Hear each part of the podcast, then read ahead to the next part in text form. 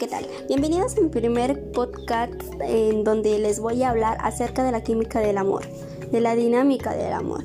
¿Quién no ha sentido el amor por primera vez?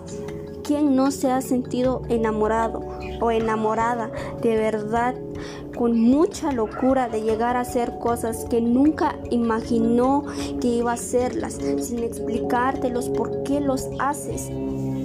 pero como si te saliera de dentro, como si de dentro tuvieses un motor, un eh, reactor nuclear a punto de explotar.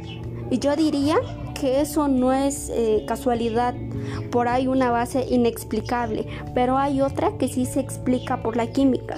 El amor entra por la nariz, toca el cerebro y enciende una serie de sustancias y hormonas que alborotan los sentidos. Esta especie de fascinación que, hace que dos seres humanos se queden enganchados con gran necesidad de interactuar y conocerse más. A eso se le llama la química del amor.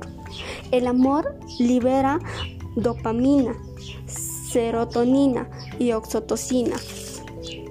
La química del amor se produce en el cerebro, ya que el cerebro es la zona del cuerpo donde surgen emociones placenteras que dan felicidad y oferia del amor y no en el corazón. Las únicas cosas buenas del amor son las sensaciones que se tienen cuando se defiende el amor. Eh, el amor se defiende desde la propia sensación subjetiva que tiene el, que tiene el individuo.